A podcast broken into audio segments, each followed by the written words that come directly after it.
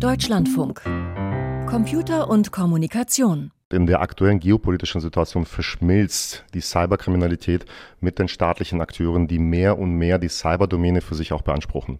So fasste Sergei Epp, Sicherheitschef von Palo Alto Networks, die übereinstimmende Lagebeurteilung auf der 10. Münchner Cybersicherheitskonferenz zusammen.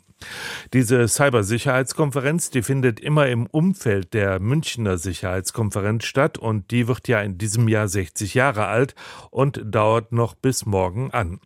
Wird denn dieses Verschmelzen von Cyberkriminalität und staatlichen Akteuren auch auf der Münchner Sicherheitskonferenz wahrgenommen oder war dieser Erkenntnis auf die kleinere Cybersicherheitskonferenz beschränkt, Peter Welchering? Tatsächlich wurde diese Erkenntnis auch auf der eigentlichen Sicherheitskonferenz diskutiert und wird auch noch am Wochenende diskutiert. Das Thema hatte sich übrigens schon am Montag angedeutet, als Google und Mandiant die erste Vorkonferenz zur Sicherheitskonferenz sozusagen veranstalteten. Diese Konferenz trug den Titel Cybertaktiken in der modernen Kriegsführung.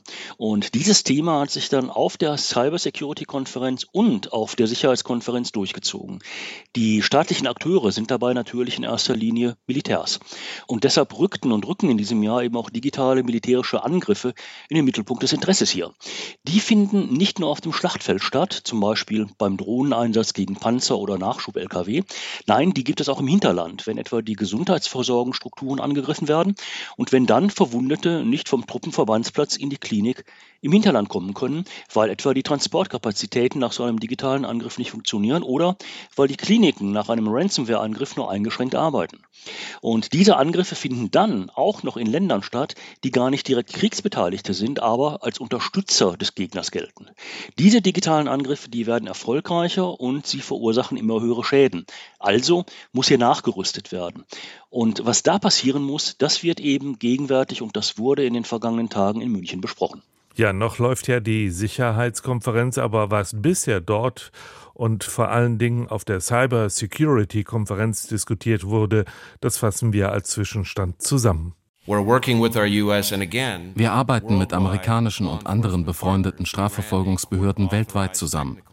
Wir haben eine gerichtlich genehmigte Operation durchgeführt, um den russischen Militärgeheimdienst GRU aus den Routern von weit über 1000 Haushalten und kleiner Unternehmen zu vertreiben und die Hintertüren zu verschließen. Damit haben wir den Zugang des GRU zu einem Botnetz versperrt, mit dem er in Ländern der ganzen Welt Cyberoperationen durchführte, einschließlich den USA und unsere Verbündeten in Europa. So stellte FBI-Direktor Chris Rye eine von zahlreichen Cyberoperationen vor, die die amerikanische Bundespolizei in Zusammenarbeit mit vielen Sicherheitsbehörden und Partnern im befreundeten Ausland durchgeführt hat.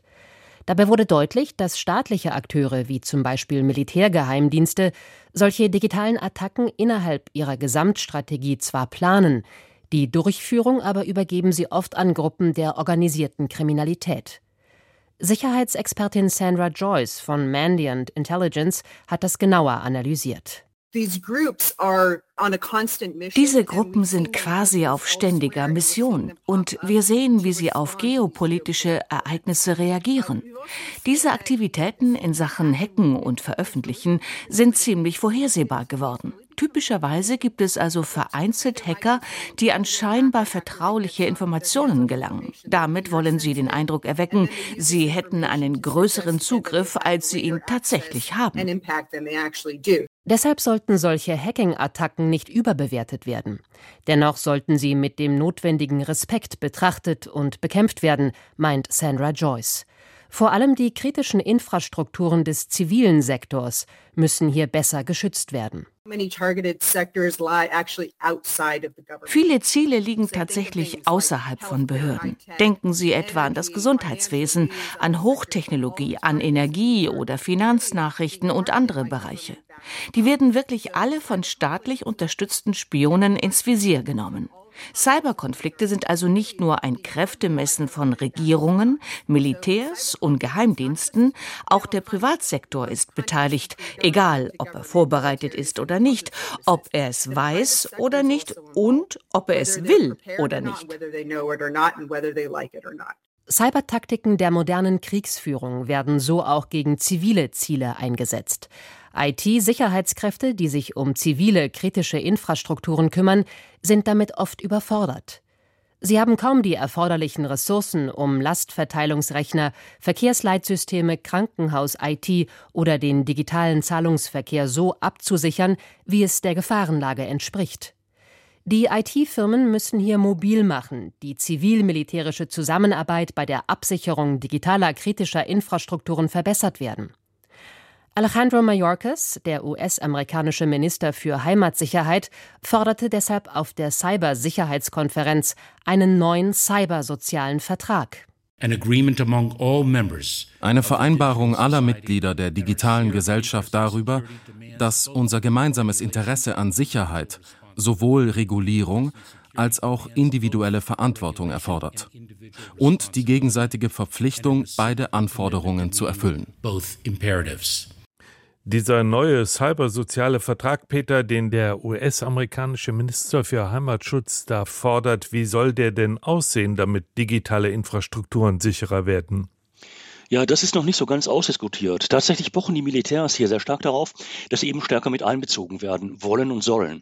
Und das fängt an mit der Forderung nach stärkerem Datenaustausch. Auch was die Netzüberwachung angeht, das ist natürlich umstritten. Das geht dann weiter mit Hackback-Konzepten, also Server, von denen ein Angriff ausgeht, die sollen zerstört werden. Die IT-Industrie in den USA, die ist schon sehr stark auf den Kundenverteidigungsministerium ausgerichtet. Diese Ausrichtung, die soll aber noch intensiver werden als in der Vergangenheit.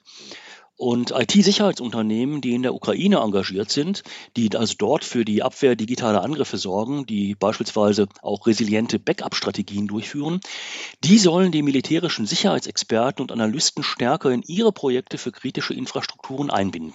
Und wie werden diese Vorschläge aus dem militärischen Bereich in München bewertet? Auf der Sicherheitskonferenz freundlicher als auf der, ich sag mal, benachbarten Cybersicherheitskonferenz. Aber natürlich wittern viele IT-Manager hier noch bessere und größere Geschäfte.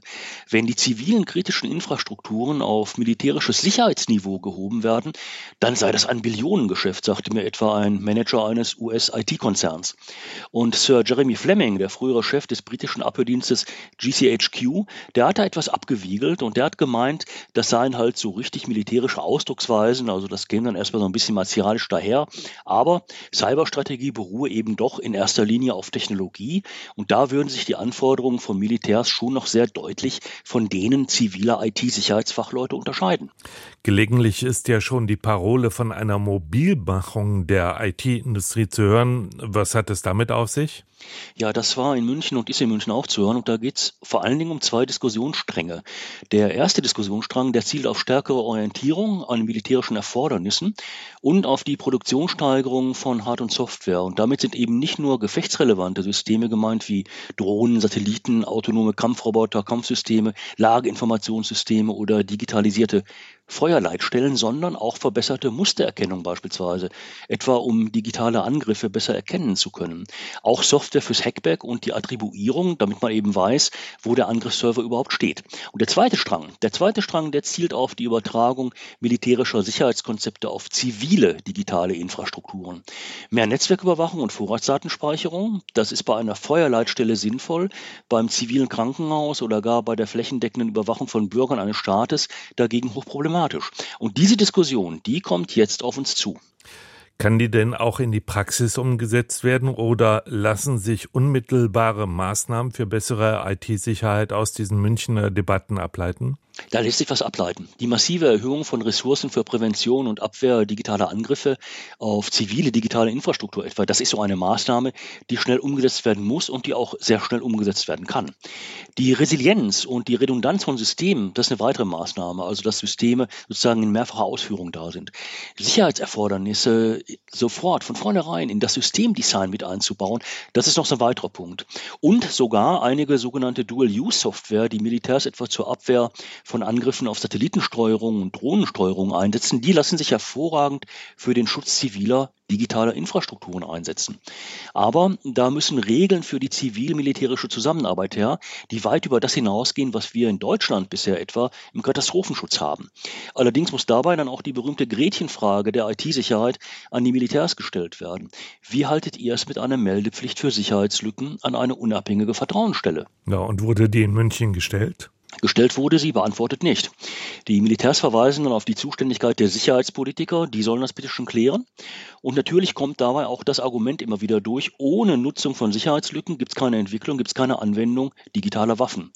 Und so mancher Offizier meint, da müsse das Innenministerium dann doch wohl was dazu sagen, weniger er oder das Verteidigungsministerium. Wohl wissend, dass vom Innenministerium seit vielen Jahren eine solche Meldepflicht für Sicherheitslücken gerade verhindert wird. Peter Welchering berichtete von der Münchner Cybersecurity-Konferenz. Vielen Dank.